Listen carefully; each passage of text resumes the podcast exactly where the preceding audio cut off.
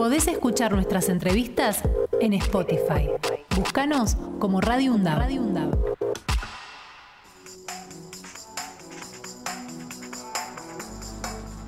Muy bien, están volviendo las clases ¿eh? ya en casi todo el país, menos en algunos lugares donde los docentes han visto en la obligación de tomar medidas de fuerza, más precisamente en la ciudad autónoma de Buenos Aires, así que estamos en contacto con Mariana Escayola, que es la secretaria general de ADEMIS. ¿Qué tal Mariana? Buen día, ¿cómo le va? ¿Qué tal? Buen día, ¿cómo estás? Fernando Pearson es mi nombre, estoy con Axel Govetnik. Quería, este, antes que nada, este, preguntarte, Mariana, eh, bueno, no hubo casos, los empujaron a la medida de fuerza. Sí, la verdad que no, no, es llamativo por parte del gobierno de la ciudad, digamos, con, eh, por un lado, la, la, falta de respuesta a los planteos que, que venimos haciendo, el ataque a la docencia, y por otro lado, con este modo campaña en el que están, donde hacia afuera venden una realidad muy distante a la que tenemos en las escuelas, tanto a nivel salarial como condiciones de trabajo o eh, materialmente, infraestructura y demás eh, dentro de las escuelas públicas de la Ciudad de Buenos Aires. Eso es lo que nos ha empujado, como vos bien decías, a una media de fuerza justamente para visibilizar todo esto y para exigir lo que realmente se necesita dentro de, las escuelas para poder llevar adelante el trabajo como, como realmente corresponde y no eh, bajo esta farsa del gobierno de Acuña y de la Reta.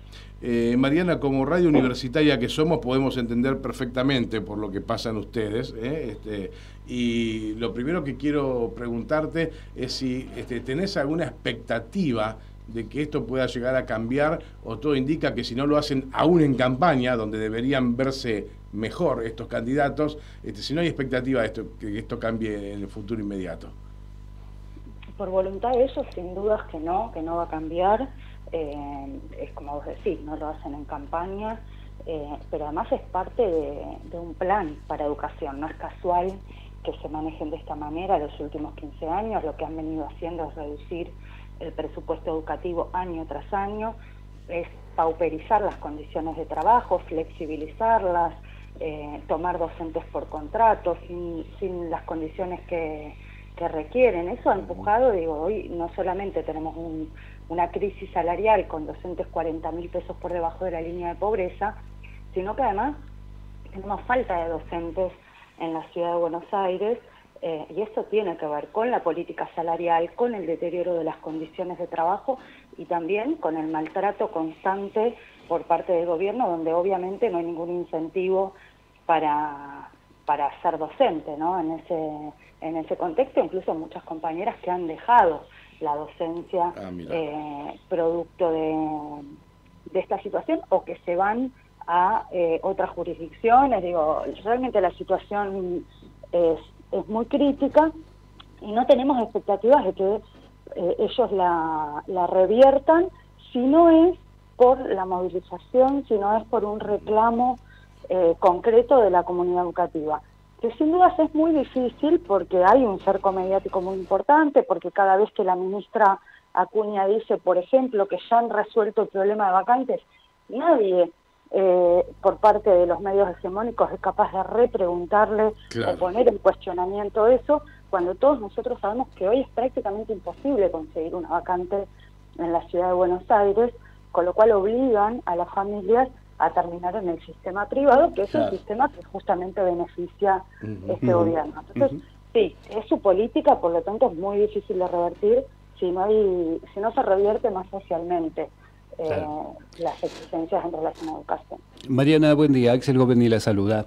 Eh, Mariana, eh, quería preguntarle, bueno, evidentemente este, el gobierno de la ciudad de Buenos Aires ha tenido durante estos todos estos años que ha gobernado, este, bueno, hostigamiento permanente con la educación pública. Eh, en el caso ahora que llegan las pasos y este, han presentado, por ejemplo, la Unión, Unión por la Patria ha presentado un proyecto, es el único partido que ha presentado por lo menos un proyecto en donde habla de la educación y tiene una cantidad de puntos a desarrollar con respecto a, a, ese tema, ¿no? ¿Ustedes han tenido algún contacto con, con el candidato de Unión por la Patria? No, no, nosotros no lo hemos tenido. nosotros somos muy críticos también en relación a lo que ha sido la política educativa a nivel nacional por parte de este gobierno, pero además, si hacemos un balance de los últimos 20 años en educación en la ciudad de Buenos Aires y a nivel nacional, hay muchas eh, críticas y hay muchas políticas compartidas incluso. Mm. Quizás no con la misma vehemencia y con el mismo nivel de, maltrato explícito, eh, donde parece que se regodean de hablar mal de los maestros, eh, Acuña y Larreta, pero de fondo, en cuanto a las políticas que se implementan, somos muy críticos. Nosotros consideramos que es necesaria una discusión a nivel presupuestario seria, digamos que si no hay una inversión educativa, el resto de las reformas que se pueden llevar adelante eh, van a ser muy parciales. Eh, ya sea desde la infraestructura, desde las condiciones salariales, desde, digo, es necesario discutir la cantidad de chicos por, por docente mm. que, que se van a sostener, cuál es la cantidad de horas que tiene que estar un chico en la escuela, cuál es la cantidad de horas que tiene que estar frente a curso un docente, cuántas horas se destinan dentro de eso para la corrección, para la formación. Eh, o sea que en ese sentido no hemos tenido contacto, pero sí, digamos, eh, somos muy críticos de todo lo que, de lo que han sido las políticas educativas los últimos 20, 30 años eh, a nivel nacional, ni hablemos de lo que es el laboratorio eh, de Ciudad de Buenos Aires, donde ya hay un nivel de, descaro y de vaciamiento, de privatización eh, completa. ¿no? Estamos hablando con Mariana Escayola, secretaria general de ADEMIS, porque este gremio se encuentra en paro hoy día lunes, y entre las cuestiones que estamos este, explicando los por qué de esta medida de fuerza, este, Mariana, yo quería preguntarle si se sienten sola respecto de que es el único gremio que está tomando la medida. Mira, em, a nivel sindical es cierto, es el único sindicato que está llevando adelante esta medida. En la ciudad de Buenos Aires son 17 sindicatos, muchos de ellos, digamos, no son, simplemente sellos, ¿no? No, no, tienen eh, un caudal ni de afiliados ni de referencia que, los ubique.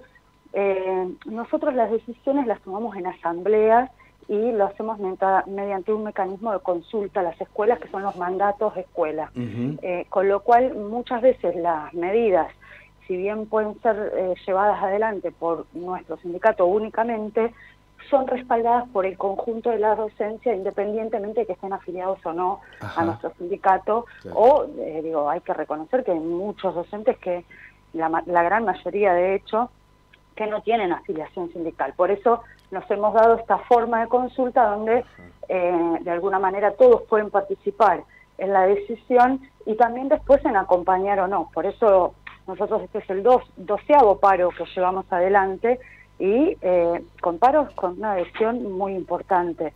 Ah, eh, eso te iba a preguntar justamente, ¿cómo, ¿cómo venía la adhesión? Hoy todavía no tenemos números porque estamos justamente en este momento recabándolos. Claro, claro, eh, Pero, o sea, vamos a tener más certeza cerca del mediodía o, las primeras horas de la tarde.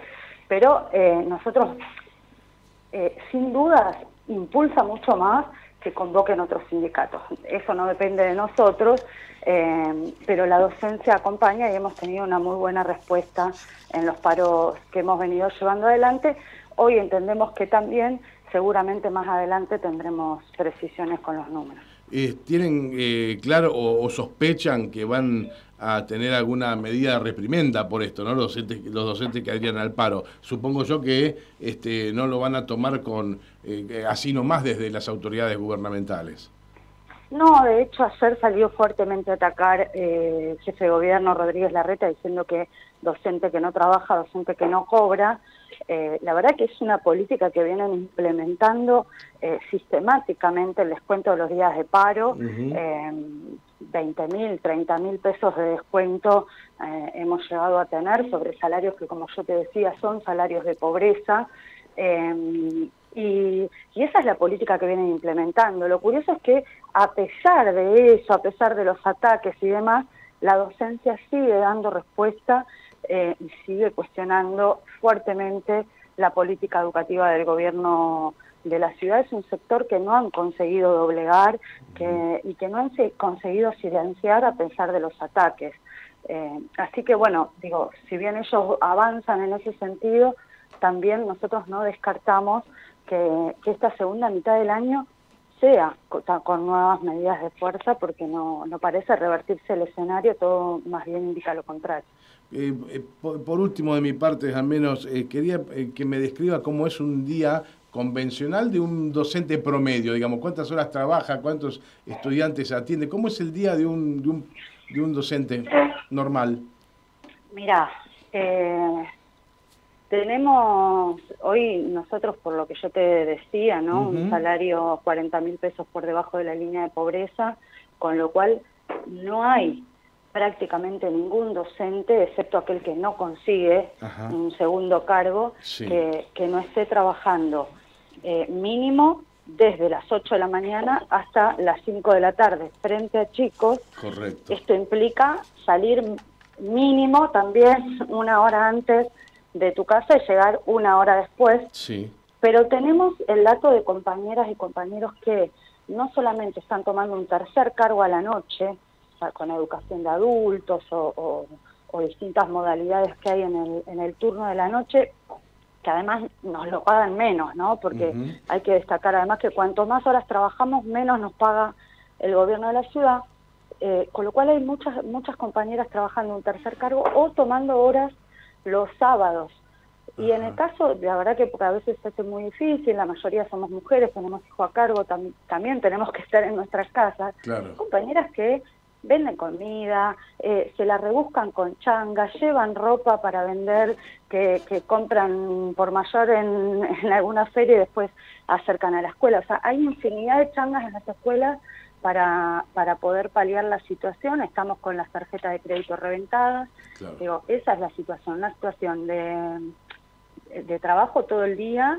Eh, con muy poco tiempo por fuera de lo que es la, la vida en la escuela, no solamente para las tareas propias de, la escuela, como sería corregir o planificar, sino también para nuestra propia vida. Claro, claro. Eh, y con una situación de agobio salarial, todo el tiempo pensando cómo haces para conseguir un mango más. Y todo, lo que, y todo lo que haces fuera del horario, ¿no? Yo he visto, y soy testigo, porque los que usamos medios públicos de transporte todavía vemos en los colectivos, trenes, subtes, docentes corrigiendo, ¿no? Eh, los ves ahí este, eh, concentrados corrigiendo sobre la falda. tiempo. Así que, bueno, realmente está perfectamente planteado, Mariana, la, situación y los porqués de la medida de, de fuerza.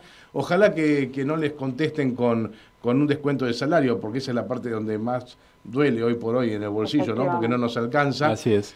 Y este, que se pongan las pilas y que, por ejemplo, no, no quieran a través de la falta de infraestructura ir empujando a la gente hacia lo privado, porque entiendo que en la calidad educativa la cuestión entre lo público y lo privado, por mi forma de ver, siempre lo público supera a lo privado, pero bueno, este, a nivel este, confort y edilicio es donde te empujan a la gente a sacar de los colegios públicos.